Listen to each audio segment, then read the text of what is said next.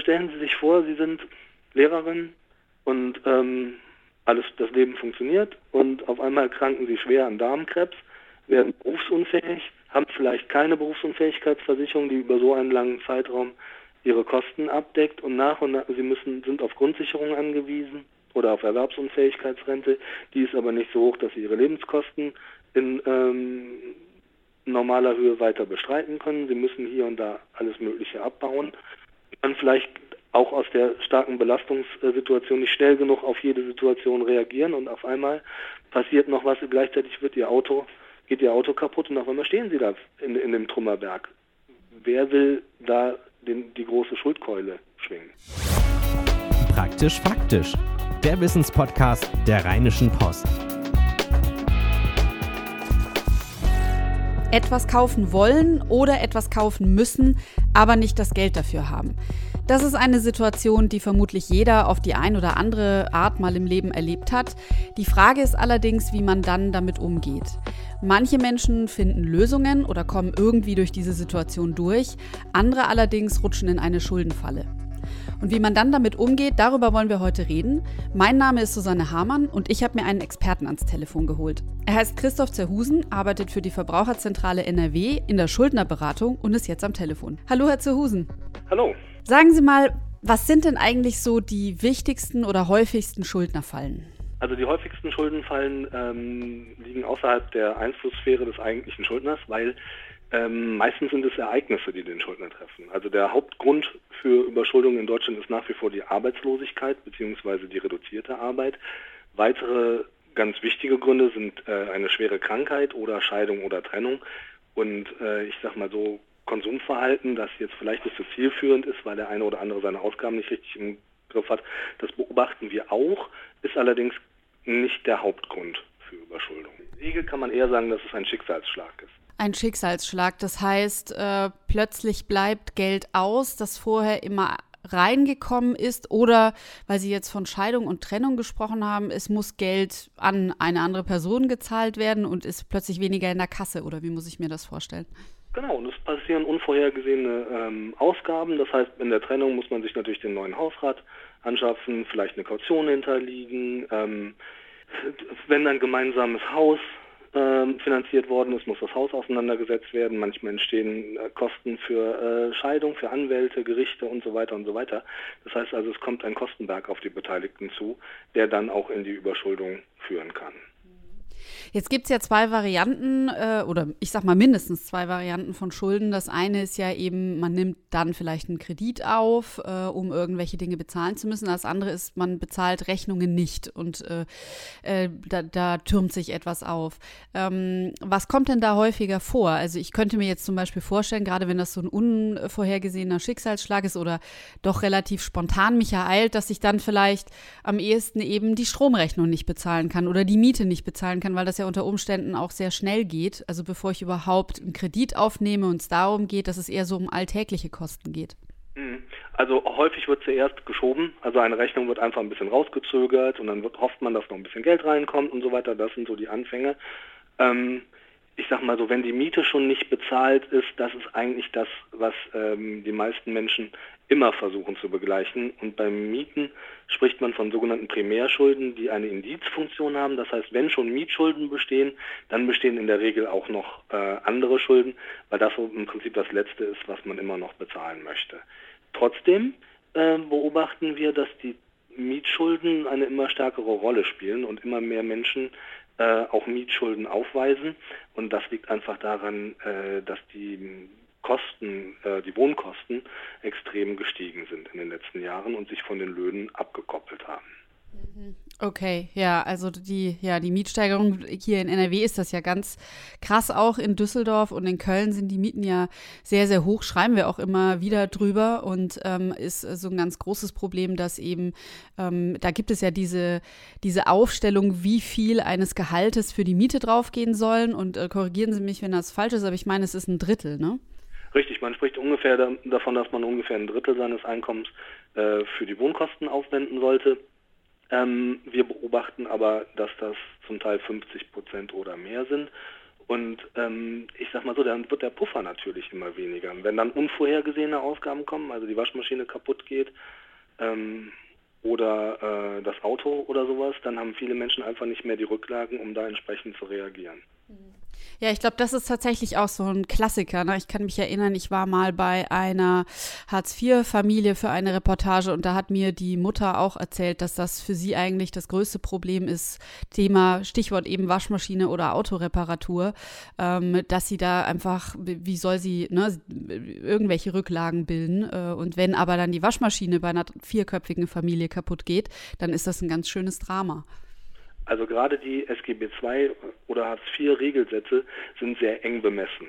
Also da muss man schon sehr vernünftig haushalten, um äh, mit dem Geld ähm, lange Zeit schuldenfrei äh, auszukommen. Da ist nicht besonders viel Toleranzschwelle, wenn mal was Außergewöhnliches schief geht. Das war eben auch genau, äh, genau ihr Erleben. Ja, eigentlich eine unheimlich dramatische Situation. Das eine ist ein Schicksalsschlag, aber wenn man schon das Kaputtgehen der Waschmaschine als Schicksalsschlag empfinden muss, ne, dann ist das natürlich äh, auch wirklich eine unheimlich dramatische Situation. Ähm, In Momenten sollte man aber auch nicht scheuen, zu gucken, welche Möglichkeiten habe ich sonst vor Ort. Also viele, viele äh, Wohlfahrtsverbände bieten zum Beispiel gebrauchte äh, Waschmaschinen an, äh, die wieder aufbereitet worden sind oder noch sehr funktionsfähig sind. Ähm, man kann gucken, ob man vielleicht ähm, Spenden erhalten kann, gerade wenn junge Familien in Not geraten kann auch. Äh, also da ist schon einiges machbar.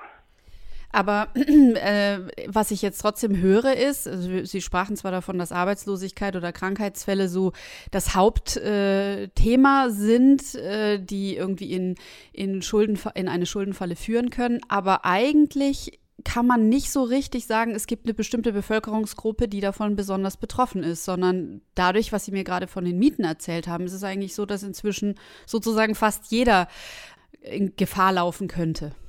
Überschuldung kann ganz klar jeden treffen. Also wir haben ähm, Verbraucher und Verbraucherinnen aus vielen verschiedenen äh, Bereichen. Wir haben Rentner, die überschuldet sind, Arbeitnehmer, die überschuldet sind, Sozialleistungsempfänger, die ähm, überschuldet sind. Ähm, Überschuldung kann tatsächlich gesehen wirklich jeden treffen. Was kann man denn tun, wenn man das mitbekommt? Freunde von mir äh, rutschen irgendwie in eine Schuldenfalle, haben plötzlich, äh, ich weiß nicht, einen großen Kredit an der Backe oder müssen eben tatsächlich eine große Rechnung bezahlen, von der sie dachten, sie können sie bezahlen und es geht jetzt doch nicht. Was ist so ein Rat oder was, was kann ich denn machen in so einer Situation? Also in der Regel sollte man so schnell wie möglich ähm, Hilfe suchen und auch äh, eine Schuldenberatungsstelle in Anspruch nehmen. Mhm. Ich sag mal, ähm, je früher man merkt, dass man in die Überschuldung rutscht, desto schneller kann man gegensteuern. Man kann dann mit den Gläubigern sprechen, man kann Forderungen prüfen, ob sie überhaupt bestehen oder in dieser Höhe bestehen. Ähm, man kann Zahlungsvereinbarungen treffen, Regulierungspläne, Vergleiche machen oder, wenn halt alle Stricke reißen, äh, ein Insolvenzverfahren beantragen. Das heißt, das ist das, was Sie machen. Man kommt dann mit den ganzen Unterlagen zu Ihnen, dann gucken Sie das durch und entwickeln dann einen Plan oder wie läuft so eine Schuldnerberatung ab? Im Prinzip kann man, äh, ist das schon ganz richtig. Also im Prinzip kann man sagen, zuerst kümmern wir uns um die sogenannte Existenzsicherung. Das heißt, wir gucken, dass die Schulden ähm, geklärt werden, die existenzbedrohend sind. Ich denke da besonders an Mietschulden oder Stromschulden. Ich denke an äh, Pfändungsmaßnahmen, also wenn das Konto auf einmal gefändet ist und man nicht mehr an sein Geld kommt und so weiter. Das ist immer so der erste Schritt, dass man mal guckt, dass zumindest so viel Geld zur Verfügung steht, dass man wieder über den Alltag kommt und äh, da verschiedene Regulierungs- und Schutzmechanismen etabliert und dann wenn das dann funktioniert ist, ich sag mal, wenn man ein Boot gebaut hat, das wieder ein bisschen schwimmen kann, dann guckt man sich die gesamte Schuldensituation mal an und dann gibt es verschiedene Möglichkeiten, entweder einen Schuldensanierungsplan zu entwickeln oder wirklich äh, ein Insolvenzverfahren in Anspruch zu nehmen oder sowas. Also da gibt es ganz verschiedene Möglichkeiten, äh, die man da nutzen kann. Gibt es Unterschiede zwischen Inkasso-Unternehmen? Also äh, sind manche, ich sag mal, verständnisvoller, das klingt jetzt vielleicht doof, aber äh, als andere. Hintergrund meiner Frage ist, dass ich tatsächlich vor nicht so allzu langer Zeit bei einem Inkasso-Unternehmen war. Das war familiengeführt seit 60 Jahren und ich war letzten Endes beeindruckt darüber, wie viel Arbeit die in Kommunikation stecken. Also darin irgendwie doch Lösungen zu finden ähm, und einen Zahlungsplan auszuarbeiten. Weil man hat ja eigentlich tatsächlich bei Inkasso-Unternehmen immer so das Bild, ich sage jetzt mal, ne, der, der russische Mafiosi, der nachts vor der Tür steht und Schläge androht und das Geld muss jetzt sofort rüberwachsen, äh, egal wie die Situation des Schuldners ist. Und dieses Bild habe ich hier überhaupt nicht bekommen und habe mich gefragt, ist das ein Einzelfall? Also es gibt mit Sicherheit äh, ein Schreckensbild in Kasso, äh, die, diese Russen in Kasso und so weiter und so weiter, das überzeichnet ist und gibt auch unseriöse Inkasso-Unternehmen, ganz klar. Und da, glaube ich, sind sich sowohl die Gläubigervertreter als auch die Schuldnervertreter einig, ähm, dass so solche Geschäftsmodelle einfach nicht auf den deutschen Markt gehören. Bei den äh, etablierten Inkasso-Unternehmen bin ich hin und her gerissen. Ähm, wir beobachten schon Verhalten am Markt, äh, das wir jetzt nicht besonders begrüßen. Also zum Beispiel werden nach wie vor überhöhte Gebühren von den Schuldnern verlangt oder Zahlungen aus unpfändbaren Einkünften des Schuldners, wo wir denken, mh, hm, äh, das ist vielleicht nicht so der ganz richtige Weg. Das geht dann zu schnell oder, also da geht es gar nicht so um Aggressivität, sondern eher um Zeit.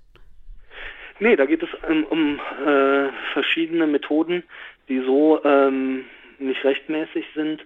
Da geht es zum Beispiel um wirklich überhöhte Gebühren oder eine Zeit lang haben wir beobachtet, dass ein Inkassounternehmen äh, als Inkassounternehmen ähm, mit dem Geldeinzug äh, beschäftigt war und gleichzeitig noch ein Rechtsanwalt, also, also quasi zwei Personen die gleiche Aufgabe übernommen haben und dafür eine Doppelgebühr entstanden ist oder dass Ratenzahlungen aus unpfändbaren Vermögens- äh, oder Einkommensanteilen äh, vereinbart werden und solche Sachen und ähm, das sind Punkte, die wir schon sehr, sehr kritisch sehen. Pfändung ist ja, glaube ich, echt so eines der allerletzten Dinge äh, oder Maßnahmen, eine der letzten Maßnahmen, die dann irgendwie noch eingeleitet wird, weil dann hat der Mensch ja auch wirklich nichts mehr.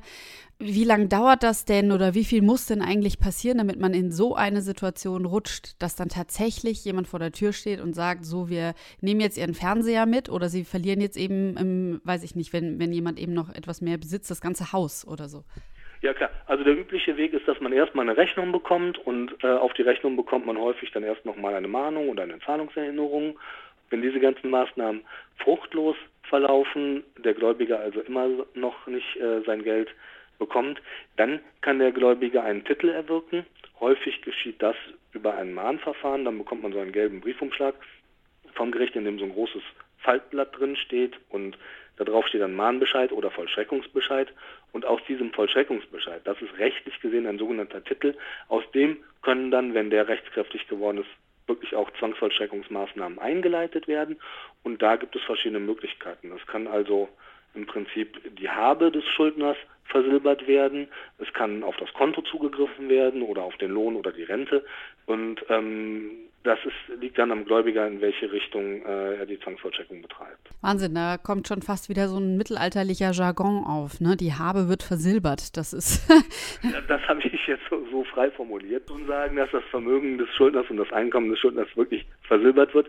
Und äh, natürlich Zwangsvollstreckungsmaßnahmen kannte auch das Mittelalter schon. Nur äh, damals gab es halt dann den Schuldturm, in dem niemand geworfen wurde und von solchen Sachen sind wir natürlich weitaus weg. Also Viele Ängste kann man Betroffenen da auch nehmen. Also wegen normalen Schulden geht man nicht ins Gefängnis.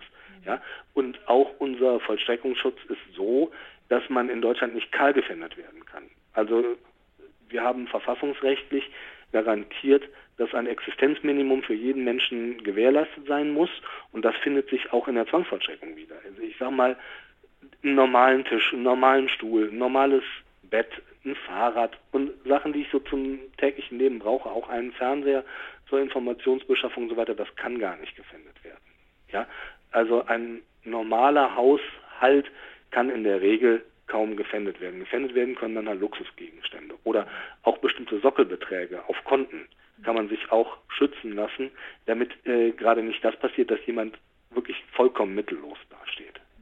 Ja, ich glaube, das ist äh, ganz wichtig zu wissen, weil das ist bestimmt so eine Drohvorstellung, die, äh, die man so hat, äh, weil, weil sich ja vermutlich die wenigsten mit Schulden beschäftigen, bevor sie dann tatsächlich richtig äh, tief in dem Problem stecken.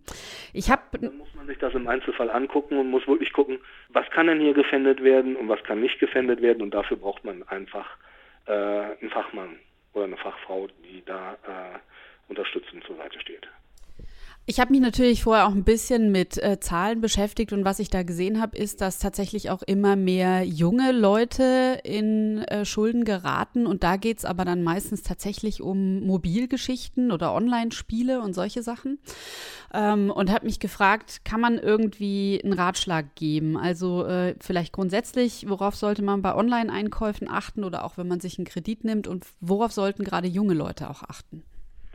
Grundsätzlich, egal ob es junge Leute oder ältere Leute oder mittelalte Leute sind, ähm, man sollte natürlich immer gucken, was kann ich mir denn eigentlich leisten und nicht nach äh, seinen Wünschen orientiert einkaufen, sondern äh, nach den finanziellen Verhältnissen. Ja, also im Prinzip eigentlich kann man es vereinfachen und sagen, auskommen mit dem Einkommen, nicht mehr ausgeben, als man hat. Mhm. Auch mal Rücklagen bilden, vielleicht mal sparen. Ähm, wenn es jetzt halt irgendwie, wenn ich ein Handy brauche oder sowas, zu gucken, welchen Tarif brauche ich denn wirklich? Welches Gerät brauche ich denn wirklich? Und äh, das äh, möglichst an den wirklichen tatsächlichen Bedürfnissen und an den finanziellen Verhältnissen ausrichten. Was macht man denn aber, wenn man jetzt, äh, weil Sie das jetzt nochmal so sagten, egal in welchem Alter, also was macht man denn aber, wenn man in so eine Situation kommt? Also ich habe jetzt so einen Schicksalsschlag ähm, und ich habe jetzt plötzlich, es könnte ja auch eine Beerdigung sein. Es kommen plötzlich einfach mehrere tausend Euro Beerdigungskosten auf mich zu zum Beispiel. Die auch äh, haften würden. Also es gibt Untersuchungen, dass äh, viele Menschen in Deutschland keine 1900 Euro an Rücklagen haben, um eine unvorhergesehene äh, Ausgabe bestreiten zu können. Und das könnten auch zum Beispiel Beerdigungskosten von mittellosen Eltern sein. Ne? Also in solchen Fällen müsste man dann gucken, äh, kann ich hier vielleicht Hilfe durch ein Amt bekommen oder wenn ich halt ähm, zahlungspflichtig und auch zahlungsfähig bin, dann muss ich gucken, äh, kann ich hier eine Zahlungserleichterung vereinbaren oder ähm, was, welche Beerdigungskosten kann ich tragen und welche nicht. Ja, also da muss man, auch hier könnte man äh, in eine Schuldnerberatungsstelle gehen und darüber sprechen und gucken, was gibt es da für Lösungsmöglichkeiten in diesem individuellen Fall. Das heißt, die Schuldnerberatung kommt auch dann schon zum Tragen, wenn man noch gar keine Schulden hat, sondern wenn man vielleicht droht, sich welche genau, anzu. Wenn sich das abzeichnet. Auch da, hier kann man ähm, schon tätig werden und wir beobachten in der Praxis ja gerade den Prozess, dass Überschuldung ein sehr schleichender und ein langwieriger Prozess ist, der wirklich mit einer Zerrüttung einhergeht. Ja? Ähm, Menschen leiden sehr, sehr stark über der Überschuldung und über diesem Gefühl, ohnmächtig zu sein, nichts zahlen zu können und so ein Spielball äh, der Gläubiger sozusagen zu sein. Äh, viele schaffen es, die Post nicht mehr aufzumachen, setzen Verdrängungsmechanismen ein. Ähm, und gerade dann, wenn man an, an, so einen Punkt kommt, dann muss man gucken, dass man wirklich Hilfe in Anspruch nimmt und da dann in die Schuldnerberatungsstelle vor Ort geht. Ja, ich könnte mir halt vorstellen, dass es natürlich auch mit sehr viel Scham behaftet ist. Äh, so ein bisschen wie wenn man zur Tafel muss, in Anführungszeichen. Ich weiß, der Vergleich hinkt, aber es ist ja trotzdem dieses, ich bin an einem Punkt, ich weiß nicht mehr weiter. Ich kann, vielleicht bin jetzt bei der dritten Mahnung für die Stromkosten und äh, weiß nicht mehr, wohin mit mir und äh, muss jetzt diesen, diesen Gang nach Canossa, möchte ich regelrecht ja. sagen. Also ich könnte mir vorstellen, dass auch wenn da Menschen sind, die ja genau meine Situation verstehen, dass das nicht einfach ist, diesen Weg zu machen. Das stimmt. Also wir haben uns mal ähm, mit der Belastung von überschuldeten Menschen beschäftigt und haben festgestellt, dass gerade die Belastung sehr stark ist, bevor der Gang in die Beratungsstelle passiert. Viele ähm, sind nach einem Erstberatungsgespräch, äh, nimmt die Belastung schon stark ab, weil viele auf einmal die Situation ganz anders sehen und viel nüchterner auch betrachten können und auch Perspektiven entwickeln können. Und ähm, im Laufe einer Beratung nimmt normalerweise dieses Gefühl der Ohnmacht, dieses starke Belastungsgefühl merkbar äh, oder spürbar ab. Ja, weil wahrscheinlich hat man auch vorher das Gefühl, gerade wenn Sie sagen, ne, Verdrängung und so weiter, dass einem das Ganze auch vollkommen entgleitet, dass man vielleicht auch überhaupt keinen Überblick mehr hat und danach sieht man plötzlich wieder Land. Ja, richtig. Das ist, ich weiß nicht, kennen Sie von Michael Ende diesen Scheinriesen, der, je weiter ich von ihm weg bin, desto größer ist er und je näher ich rangehe und mich mit dem eigentlichen Riesen beschäftige, desto kleiner wird er eigentlich. Und so ähnlich ist das bei den Schulden auch. Also wenn ich mal anfange, mich mit dem Problem zu beschäftigen, strukturiere, die Post auch immer öffnen kann, vielleicht auch mit Hilfe mir eine Entschuldungsperspektive erarbeite, desto äh, konkreter wird der Ausweg. Und ich sag mal so, in der Regel kann man äh, was tun. Jetzt muss ich aber doch mal den Finger auf den wunden Punkt legen und fragen, was halten Sie denn von dem Vorwurf selber Schuld? Also in Deutschland haben wir ähm, den gleichen Begriff für Schuld im moralischen Sinne und Schuld im Sinne von einer äh, Geldzahlung. Das heißt, aus unserer Tradition ist das stark miteinander verknüpft. In England zum Beispiel äh, gibt es äh, gilt im Sinne von moralischer Schuld und Debt im Sinne von äh, ich muss jemandem etwas geben, ich schulde jemandem etwas aus einem Vertrag. Gibt es zwei verschiedene Wörter. Mhm. Ähm, ich halte eigentlich nichts davon, das Schwert über jemanden zu brechen oder jemandem die Schuld zuzuschreiben für eine Situation, die er, in die er in der Regel ohne Verschulden geraten ist. Naja gut, was heißt ohne Verschulden geraten? Also er hat in irgendeiner Form an irgendeiner Stelle eine Rechnung nicht bezahlt, eine offene Leistung nicht beglichen. Ja klar, aber stellen Sie sich vor, Sie sind keine Ahnung, Lehrerin und ähm, alles, das Leben funktioniert und auf einmal kranken sie schwer an Darmkrebs, werden berufsunfähig, haben vielleicht keine Berufsunfähigkeitsversicherung, die über so einen langen Zeitraum ihre Kosten abdeckt und nach und nach, sie müssen, sind auf Grundsicherung angewiesen oder auf Erwerbsunfähigkeitsrente, die ist aber nicht so hoch, dass sie ihre Lebenskosten in ähm, normaler Höhe weiter bestreiten können. Sie müssen hier und da alles Mögliche abbauen. Ähm, man vielleicht auch aus der starken Belastungssituation nicht schnell genug auf jede Situation reagieren und auf einmal passiert noch was, gleichzeitig wird ihr Auto, geht ihr Auto kaputt und auf einmal stehen sie da in, in dem Trümmerberg. Wer will da den, die große Schuldkeule schwingen? Schwierige Situation, ne? Das ja auch nicht weiter. Natürlich können wir gesellschaftlich auf Leute zeigen und sagen, hier der ist schuld und der ist selber schuld und der ist schuld, aber ähm, es hilft ja viel mehr, wenn wir volkswirtschaftlich denken und überlegen, was kostet uns denn jemand, den wir ewig lange in so einer Schuldensperre halten, macht es da nicht mehr Sinn, jemanden eine zweite Chance einzurichten, jemanden versuchen, ähm, den Schuldenberg zu regulieren, den wieder in den Wirtschaftskreislauf zurückzuführen. Schulden können ja auch ein Vermittlungshindernis bei der Arbeits äh, Suche sein. Ähm, ich kann auf einmal nicht mehr an Kassen arbeiten oder im Sicherheitsdienst oder sowas. Hm? Also, dass wir sagen, okay, wir, wir bauen diese Hindernisse ab, räumen wirklich eine tatsächliche, echte zweite Chance ein und ermöglichen jemanden wieder mit einer weißen Weste im Wirtschaftsleben teilzunehmen und auch vielleicht wieder zu arbeiten, Rücklagen aufzubauen, Rücklagen fürs Alter aufzubauen und so weiter. Damit denke ich, ist gesellschaftlich eigentlich viel mehr geholfen. Ja, weil das, ein Mensch ist natürlich auch nie alleine, der hat ein Umfeld, der hat unter Umständen eine Familie und es sind natürlich auch viel mehr Menschen betroffen dadurch. Gerade die Familie ist häufig sehr betroffen. Kinder sind ganz häufig auch mit betroffen und äh, die können ja am allerwenigsten dafür, wenn ihre Eltern ähm, in die Überschuldung geraten.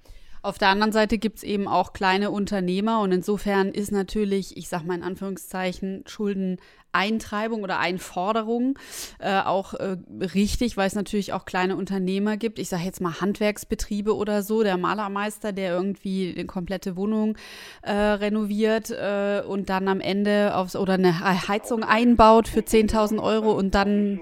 Kleinunternehmer auch der, der Großunternehmer hat ja im Zweifel eine Leistung erbracht, eine Ware geliefert. Mhm. Natürlich hat der, der Gläubiger einen Anspruch auf Zahlung der Leistung, die er erbracht hat. Mhm.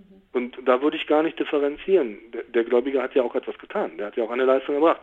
Und dann hat er natürlich auch einen Zahlungsanspruch. Und wenn man es natürlich überspitzt, ähm, der private Vermieter, der vielleicht die Wohnung selber noch nicht abgezahlt hat, äh, und auf die Mieteinnahmen angewiesen ist, für den ist es natürlich eine Katastrophe, wenn die Miete ausfällt, dann kann er sich im Prinzip als Nächsten in die Schuldnerberatungsstelle setzen. Hm? Ja. Also es gibt schon Grenzbereiche, wo man, wo äh, ausbleibende Zahlungen natürlich auch einen Gläubiger gefährden können. Hm? Und ich bin auch der Letzte, der sagt, Zahlungsverpflichtungen muss man nicht einhalten. Ähm, ich denke, man muss sie nur so lange einhalten, wie man das auch tatsächlich kann. Ein großes Thema ist ja auch immer, äh, Sie haben es vorhin auch kurz erwähnt, ist ein Inkasso-Unternehmen seriös oder nicht seriös? Ähm, wie kann man denn als äh, ahnungslose Privatperson, die jetzt so einen Brief bekommt, vielleicht schon mal erst einen ersten Test durchführen, ob das Ganze auch Hand und Fuß hat?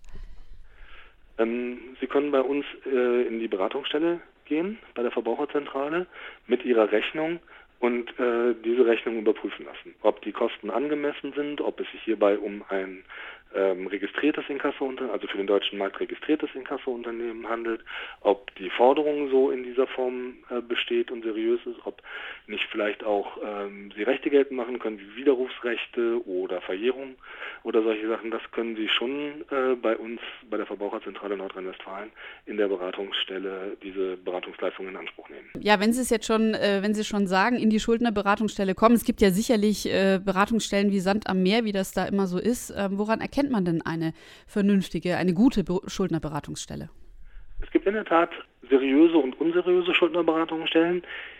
Grundsätzlich würde ich immer anraten, in eine amtlich anerkannte Schuldnerberatungsstelle zu gehen und auch ähm, den Schuldnerberater fragen, ob er amtlich anerkannt ist.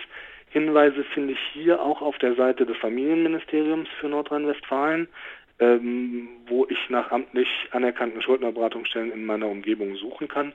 Und ich sag mal, in der Regel werden die von den Wohlfahrtsverbänden, also von Caritas oder Diakonie zum Beispiel, oder von den Verbraucherzentralen oder von den Städten und Kommunen vor Ort getragen. Das heißt, im Grunde genommen entstehen für mich dazu dadurch eben keine zusätzlichen Kosten und ich vermute mal, mit den Daten wird auch äh, äh, sicher umgegangen. Wenn Kosten erhoben werden, sollte ich mich fragen, wie kann von einer überschuldeten Person, die eh überschuldet ist, noch, äh, noch Kosten erhoben werden. Da würde ich dann in der Regel auf die gemeinnützigen und kostenfreien Angebote von Wohlfahrtverbraucherzentralen und Kommunen zurückgreifen.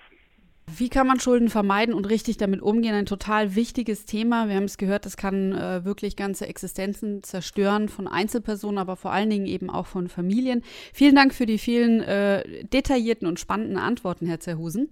Vielen Dank für die Einladung. Und äh, wenn ihr noch Fragen habt zu diesem Thema oder auch zu allen anderen Themen, dann schreibt uns gerne an praktischfaktisch.rheinische-post.de. Praktisch faktisch in einem Wort und dann düsen normalerweise Henning und ich gemeinsam los und finden Antworten. Und für heute bleibt eigentlich nur noch zu sagen, bis nächste Woche. Tschüss. Keine Lust, auf die nächste Episode zu warten? Frische Themen gibt es rund um die Uhr auf rp-online.de.